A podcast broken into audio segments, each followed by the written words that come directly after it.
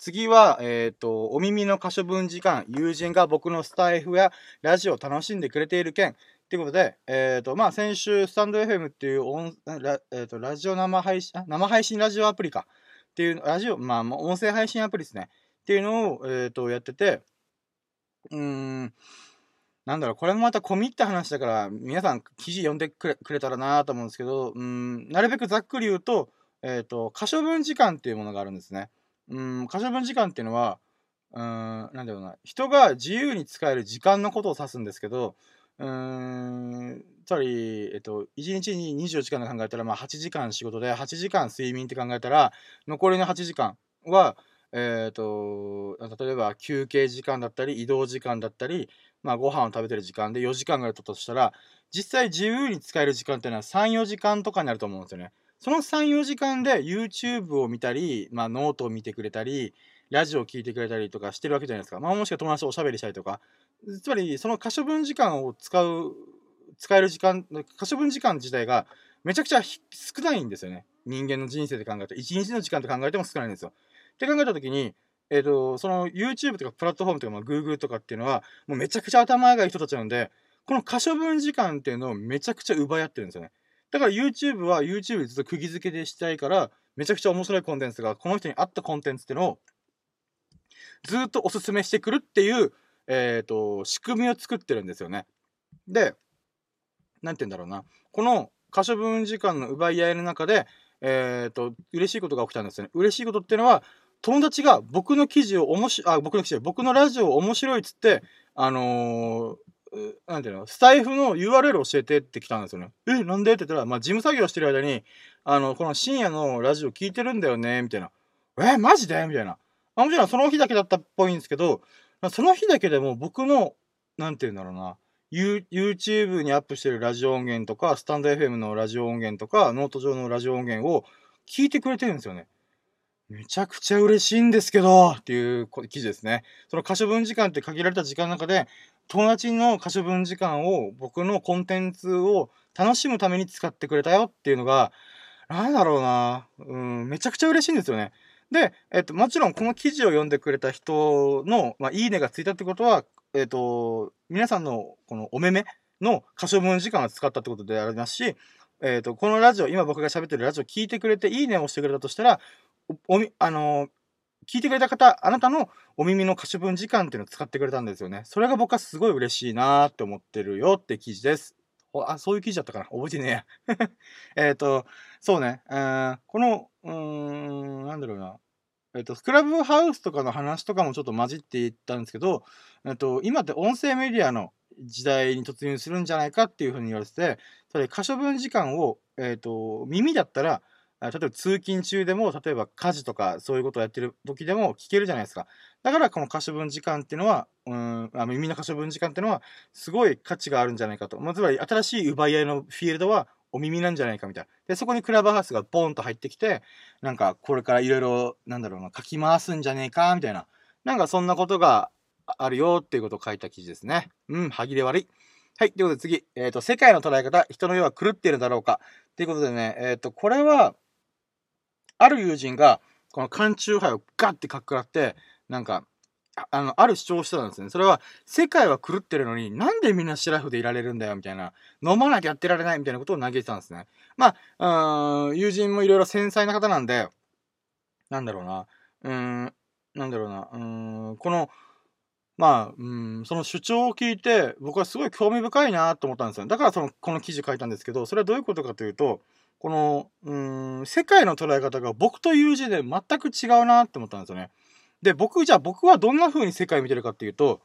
うん、もうおもちゃ箱なんですよ。僕からしたら、この世すべて、神羅万象すべて、えっ、ー、と、まあ、人の世とかすべて、もうおもちゃ箱でしかないんですよ。で、強いて言うなら、散らかったちらおもちゃ箱。もう片付けされてない、もうバラバラのカオスな状態の、えっ、ー、と、おもちゃ箱で、それをどういう風に楽しむかどうかっていうのを自分で決めるみたいな、えっと、スタンスなんですね。なので、まあ、うんそうね、友人が狂ってる世界っていうのであれば、僕はカオスの世界、混沌とした世界。っていうふうに思ってるんですよね。で、なんかその、友人のこの狂っているっていう表現が非常に面白いなと興味深いと思って、そこでいろいろ聞いてみたんですけど、じゃあ、うん、どんな、面白い、あ、興味深いって思った部分って言うとやっぱ狂ってる。狂ってるってことは、狂ってるって表現ができてるってことは、狂ってないっていうことも表現できると思うんですよ。だから認識、で、じゃないと狂ってるって言えないですからね。つまり、友人が狂ってるとれば、じゃあ、どうしたら狂ってないって言えるみたいなことをいろいろ聞いてたんですよね。で、うん、そこで出てきたのが、なんか、あれ、意外と狂っていない世界ってどんな世界なのかわかんないね、みたいな、いう風になったんですよね。うん、あ、なるほどなと。うん、友人はその世界のありさ、ありようを見て、えっ、ー、と、狂ってるな、みたいな風に言うんですけど、狂ってるっていうのに関わらず、狂ってないってことは想像、想像できないんですよね。あれ、なんでだろうね、それみたいな。で、一応いろいろ考えてみたら、この狂ってない世界っていうのが、なんだろうな、もう、実際この、この世の中、人の世っていうのは、すごい、なんて言うんだろうな、入り組んでる、複雑 なんで、なんだろう、うーん、何が原因で、うーん、その狂ってる状態をたなってるのかがわからないんですよね。うん、で、うん、狂ってない世界っていうのは、なんだろう、うん、何をもって狂ってないんだろうね、みたいな、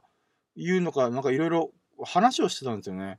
で、えっ、ー、と、まあ、友人曰く狂ってない世界っていうのは、まあ、最低でも、うん、まあ、善意で回ってる世界なんじゃないかな、みたいなこと言ってて、そっか、善意か。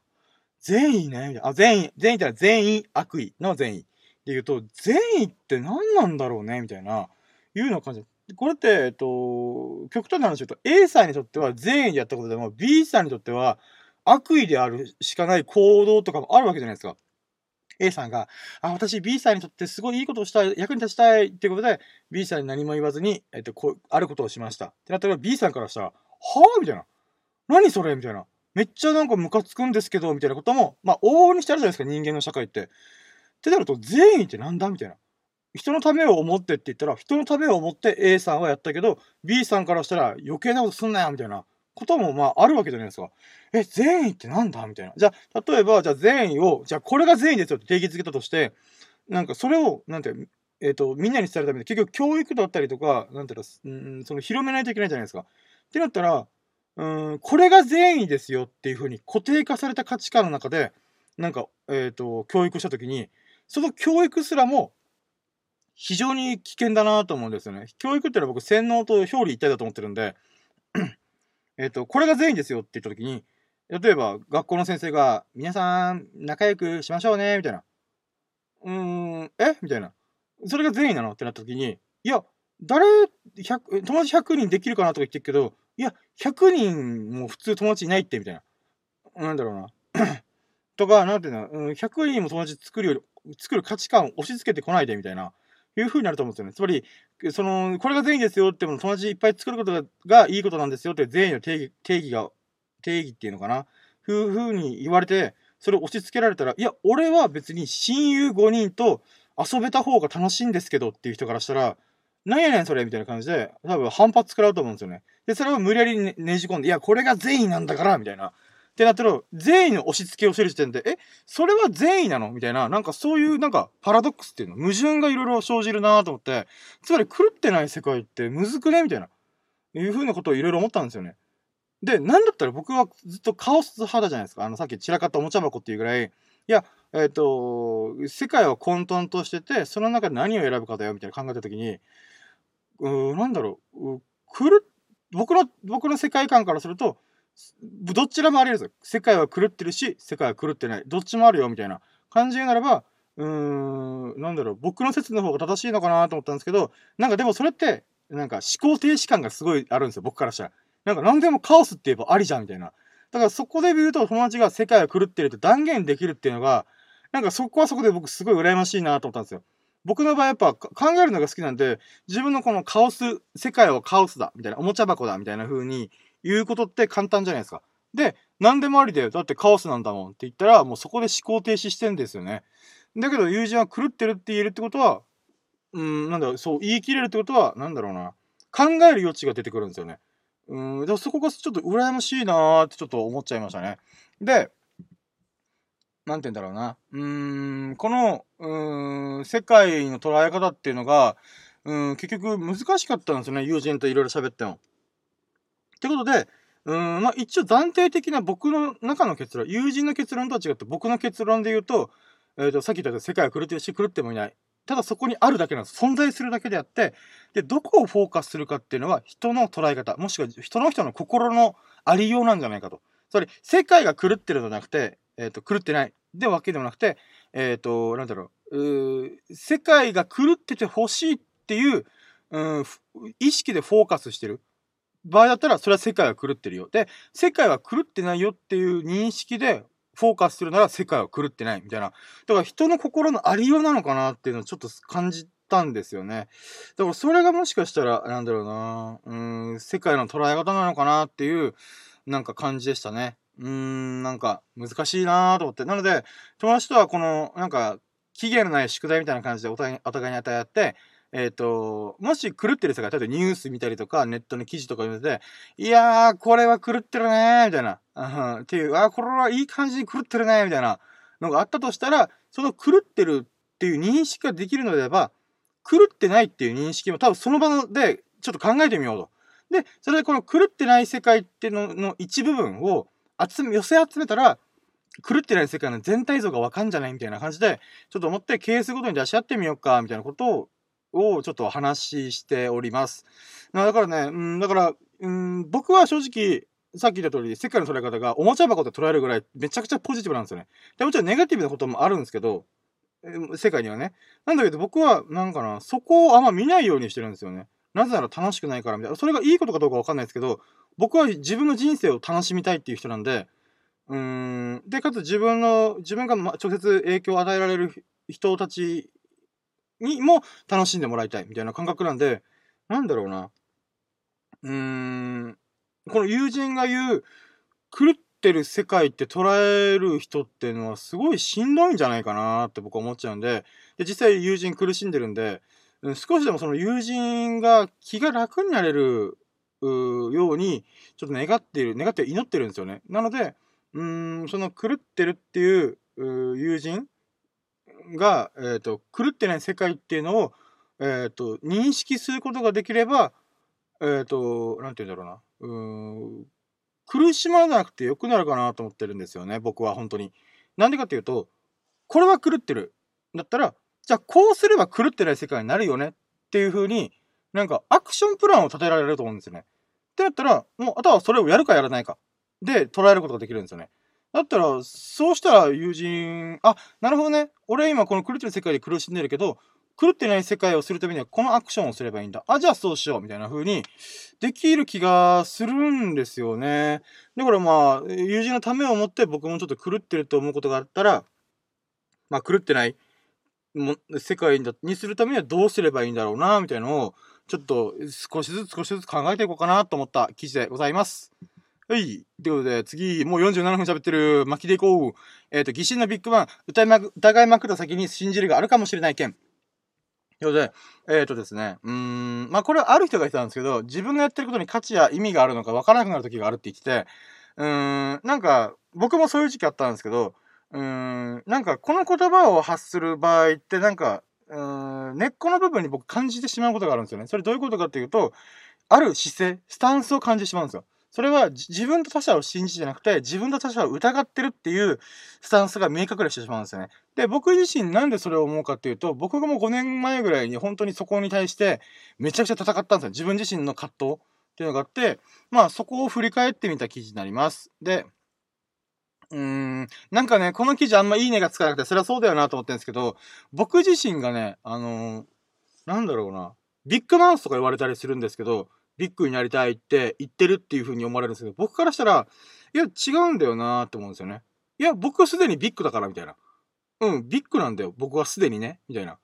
そう、あまあ、なんか急にこいつ何言ってきたんだとちょっと思うんですけど、なんだろうな。まあ、仏教的に言うと僕の捉えてる仏教的な言葉で言うならば、天上天下、唯我独尊男なんですよ、僕。つまり、天上天下、えっ、ー、と、に、僕はただ、えっ、ー、と、僕はとても、なんていうな、うーん、尊いものなんだって感覚がすごいんですよね。うーん、なんだろう。で、これは別にね、なんかビッグとか、不損、不損というか、なんかすごい自自画自賛するじゃん、ナルシストじゃんとかいう話とかではなくて、僕も天上天下優位が独尊で、あなたも天上天下優位が独尊なんですよね。あ、天井天下だよね。天井天、うん。って僕は思ってるんですよね。つまり、みんながビッグなんですよね。うーん、何をもってビッグかどうかわかんないです。わかんないって言ったら変だけど、なんか、尊いよなって僕すごい思うんですよね。あなたが生きてることも尊くて、僕が生きてることも尊い。で、そんなあなたと僕がこのラジオを通して繋がってるってことも非常に尊いとしか僕は思わないんですよね。なんだろうな。うん。なので、その、そういう感覚を持ってること自体が僕は信じてるってことだと思うんですよね。僕が生きてることを、僕の存在とか価値も信じてるし、えっ、ー、と、あなたが、あなたの価値も信じてるんですよね、僕は。っていう風になんかそう、なんかなんだろうな、すごいスピリチュアルというか、フィーリング的な話に突入しちゃうんで、ここら辺ちょっとはしょるんですけど、で、まあそれが自分と他者を信じるっていうものにちょっと繋がっていくんじゃないかなと僕は思ってるんですよね。で、なんだろうな。うーん、この疑うと信じるってすごい相反するものだと僕は思ってるんですけど、だけど、お互いがお互いに僕は作用し合ってると思ってるんですよね。で、どういうことかというと、じゃあどうやったら自分と他者を信じることができるの？っていうふうに思ったときに、5年前の僕がなんでこの今の段階まで、なんでこのこぎついたかなって思ったときに、ひたすら疑いまくったんですよね。自分なりにね。あの、僕そんな頭良くないんで、あのー、僕の経験則になってしまうんですけど、なんか、自分なりに疑って疑って、もうひたすら疑いまくって、もう何もかも疑いまくって、もうなんか、真っ暗闇になる瞬間があるんですよね。もうなんか何を信じていいかがわかんないみたいな。で、ひたすらひたすら疑いまくった先にこそ、信じるっていうキラキラ輝く光が僕はあると思ってるんですよ。で、も僕はね、これをね、疑心のビッグバンって呼んでるんですね。あの、疑うと信じるの、と書いて疑心のビッグバン。って言うんですけど、これな言葉存在しないんですけど、まあ、つけたんですよね。で、どういうことかっていうと、例えば、あの、宇宙の始まりで、と言われてるビッグバンがあるじゃないですか。じゃあ、ビッグバン以前って何があったのってま、ま、なんか真っ暗闇だったらしいです。で、例えば真っ暗闇なんだけど、物質がないってだけで、エネルギーがひしめき合ってたらしいんですよ。エネルギーって言ってまた抽象的ですよね。なんか人間には捉えづらい感覚なんで、とりあえずなんかエネルギーっていう目に見えないものが渦巻いてたんだと。で、それがある瞬間から、それビッグバンから、なんかバーンって物質物質世界に切り替わって、それが光を放ったり、なんて言うんだろうな。うん、こう、宇宙とか、この、なんていうの、この、星とか物質を形成してたんですよね。それがバーって広がってって、137億年みたいな。だったかな ?137 億年だったかな？宇宙が生まれて。まあまあ、えっ、ー、と、っていうふうにビッグバン以前以後っていうのは、そういうものがあるんですね。それビッグバンというものをきっかけに、このエネルギーがひしめき合ってたものが、キュッと収縮して、で、収縮してエネルギーが物質化されて、また、ボーンって広がるみたいな、なんか、なんて言えばいいんだろうこれ、音声と、ま、文章伝わらないんで絵で描けばいいんだけど、なんて言うんだリボンみたいな。あ、そうだ。あ蝶ネクタイみたいな感じで、リボンみたいな形で、この、収束して、カーンって拡大するみたいなものがあった時に、疑うと信じるも僕はこれに非常に近いんじゃないかなと思ってるんですね。つまりひたすらひたすら疑いまくって疑いまくって、ある瞬間に小さな気づきというか、輝きというか光を感じるんですよ。なんか、こう、ポンっていう風に、なんて、小さな光がポツって光った瞬間、次の瞬間、バーって一気に広がるみたいな。これでもう、なきから擬音が多いわ。えっと、その小さな光ってことこそが、まずは自分を信じるっていうことの光だったんじゃないかな。瞬く光だったんじゃないかなと。で、その瞬間、僕何が起きたかっていうと、自分と他者と世界すらも信じることができるんですよ。信じるに値する世界なんだ、この世はっていう風に、感覚が切り替わった感覚がすごいあるんですよね、僕の中で。で、まあ、哲学者で言うと、デカルトという人がいたらしいんですよ。で、その方が言うには、我思うゆえに我ありっていうのがあるんですけど、まあ、小難しいっちゃ小難しいんですけど、えっとね、ひたすら、えっと、あと、ね、何を信じていいかがわかんないっていう部分で、そのデカルトという方もぶちゃったらしいんですよね。で、その時に、ひたすらひたすら何もかも疑いまくって、たどり着いたのが、どうしても疑うことができないのが、今全てを疑っている自分という意識、自意識っていう存在であることを見つけたらしいんですね。それが我思うゆえに我あり。まあ、ここら辺はね、本とかネットとか調べてください。僕もちょっと説明しづらい。で、ただ、僕が言ったこと、さっきの疑心のビッグバンとデカルトの我を思うゆえに我ありっていうのは僕はすごい共通してると思うんですよね。つまり、自分が納得できるまでひたすらに疑いまくることっていうのが、信じることにつながるんじゃないかなって僕は思ってるんですよね。で、えっ、ー、と、まあ、デカルトの意見かどうかわかんないですけど、僕は少なくと思うのは、自分を信じられる人は他者も世界も信じられると思ってるんですよね。そしたらもうゆりかごのように、なんかみんなよろしくみたいな感じで、なんか委ねることができるんじゃないかなと思ったりね。だからまあ、うん、自分と他者を信じてない、自分の他者を疑ってるっていう人から、人は、まあ、この疑心のビッグバンが起きるまでひたすら疑いまくろう、まくった方がいいんじゃないかなと思ったんです。まあ、もう少し噛み砕くと、自分が納得できるまでひたすら疑って考えまくるっていうのが、うん、いいのかなとで、僕は、えっ、ー、と、ほんとさっき言った通り頭良くないんで、なんて言うんだろうな、その頭のいい人の疑いレベルで比べたら、そのビビたるものだと思うんですけど、ただ、自分が納得できるまで自分で考えたっていうことが非常に大事だなと思うんですよね。で、えっ、ー、ともう、そうなった時に、やっぱ、うん、まあ僕みたいな、天井天下、結花独尊男の一丁上がりみたいな、いうのがあったりしますかね。うん、なんだろうな、納得って非常に大事なんですよね。説明、ちょっと説明しづらいんですけど、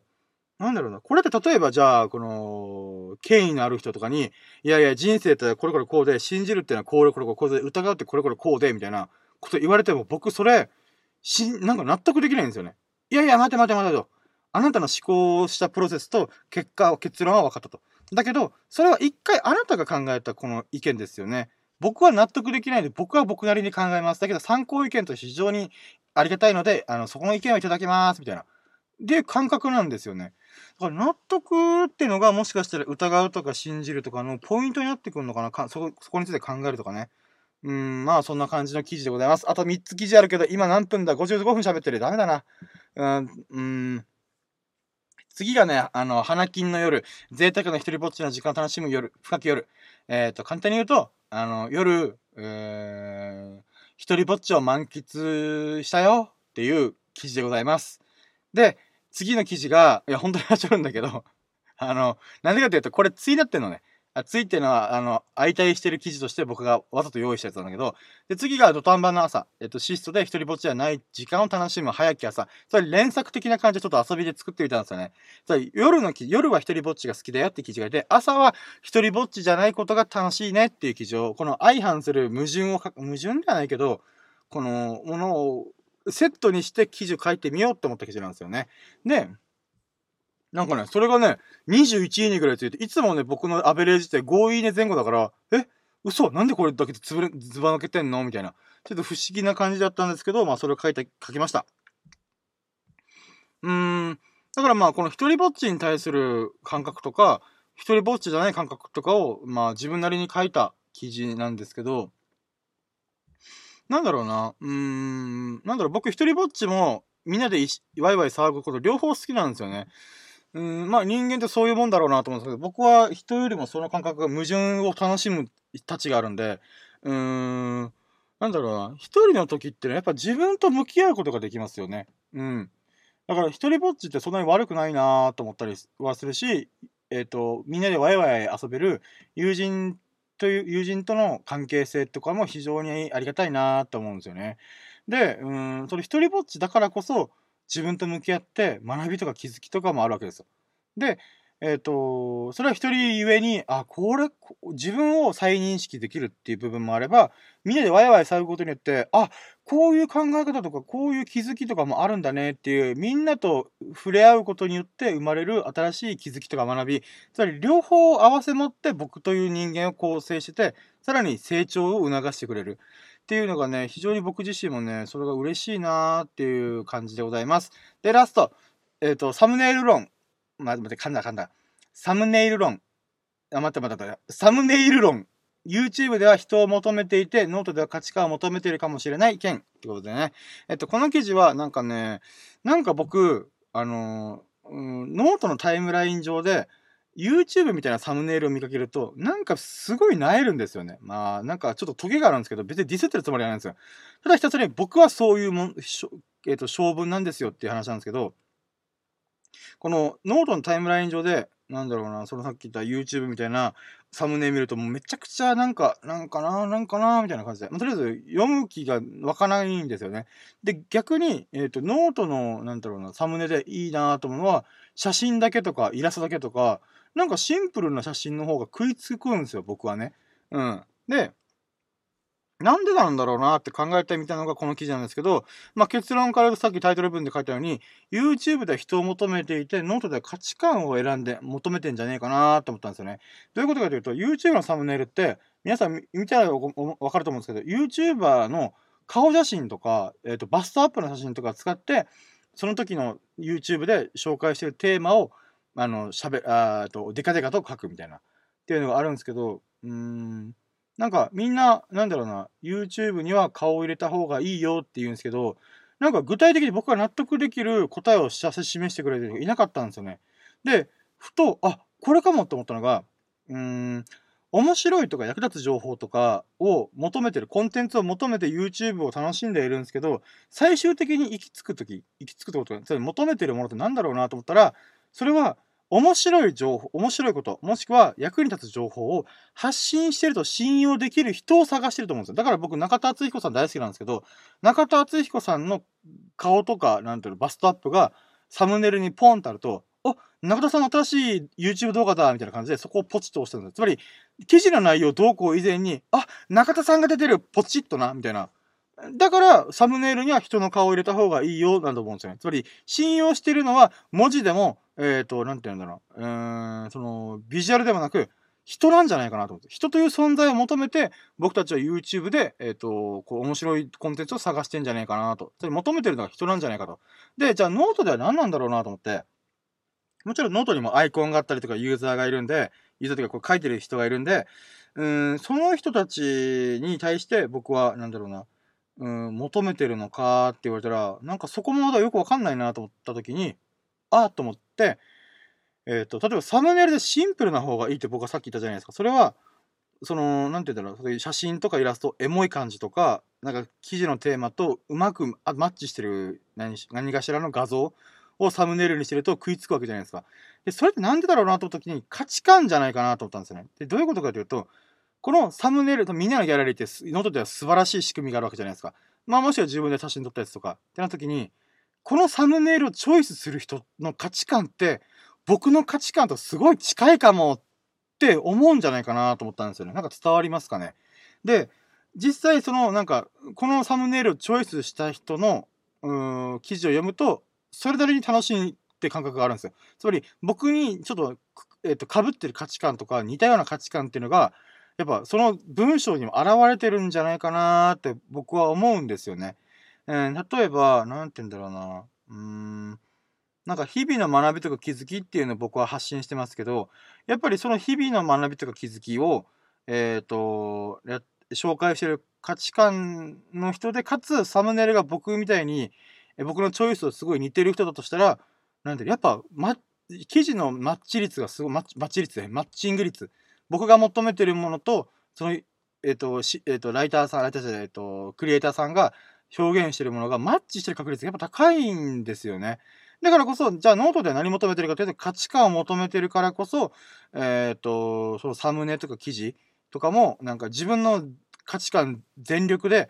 表現した方が、選んだ方がいいんだろうなーっていうのをちょっと思ったっていう内容でございます。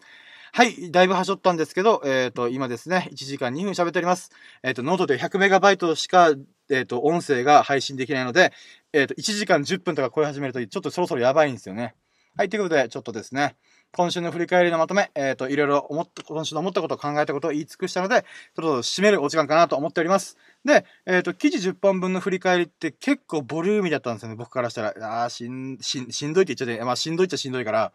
で、なんだろう、僕の熱しやす冷めやすい感じもなかなかなものだなって改めて思うんですよね。先週スタンド FM のことばっか喋ったのに、あの、今週全くスタンド FM のことやってないんですよね。まあでもこのラジオのアーカイブはアップするんですけど、この生配信のラジオやってみて思うのが、なんか僕の発信スタイルって、まあ文章だろうが音声だろうが、さっき言ったように日々の学びや気づきを喋ってるんですよね。僕、文章を書いてる時も頭の中でめっちゃ喋ってるんですよね。うーん、なんかこれを文章として落とし込むときに、なんだろうな。うーん、考えてるっていうよりは、頭の中で喋ってる感じなんですよね。で、うん、まあまあ、とりあえずそれ思ったんですよね。あれ？被ってんじゃんみたいな。このスタンド F で喋ってることと、ノートで発信してることが被ってんじゃんみたいな。えー、みたいな。で、しかもスタンド FM のみで喋った、なんかこのノートみたいなワンテーマ、ワンテーマで喋ったことを、あるんですけど、それじゃあノートにそのアウトプットすればいいかと、文字で書き起こせばいいかと思ったんですけど、これがね、非常にめんどくさいなと思っちゃうんですよね。で、まあ、あ、あでも今思いついたのが、なんか、あ、あ待ってよ。あ、そうだ。逆にノートで書いた記事を朗読するスタイルの方がいいのかなとちょっと思っちゃいましたね。でもそれもなんかやるかな、僕。だって、ノート137本今書いてるけど、うーん、なんだろうな。なんか一つのことをずっとやり、やれないから熱してると冷めやすいから、なんかもしかしたら、それすらもなんか、だってこれ一回書いたから一緒みたいな思っちゃうかな。まあいいや。うん。まあ、来週あたりもとりあえず一回実験してみてから、ああたこと考えようかなと思います。はい、ということで、最後までお聴きいただき、本当に本当にありがとうございました。今日は一人ぼっちの放送なんで、ちょっとテンションが9割減してると思うんですけど、もうここまで聞いてくれて本当に本当にありがとうございます。で、毎週日曜日の20時前後に深夜のジャンコンパスを能登町でオンエアしていきたいと思いますので、来週も楽しみにしていただけますと幸いです。何か良かったなと思ったら、ハートマーク、フォロー、コメントをしていただけますと、モチベがバカ上がりしてガンガン投稿いたします。はい。そして、嬉しすぎてぴょんぴょん飛び跳ねます。で、えー、っとですね、うーん、あ、やばい。コピペの文章を読み間違えた。まあいいや。それでは皆様がほからかな日々を謳歌することを心の底から祈っております。Thank you for listening. Have a nice day. イェーイってことでお疲れ様でした。はぁ、どうなんだろうな。もう自分のこの喋りをもう一回聞き直すことが非常に恐怖でございます。あー、ということで、はい、お疲れ様でした。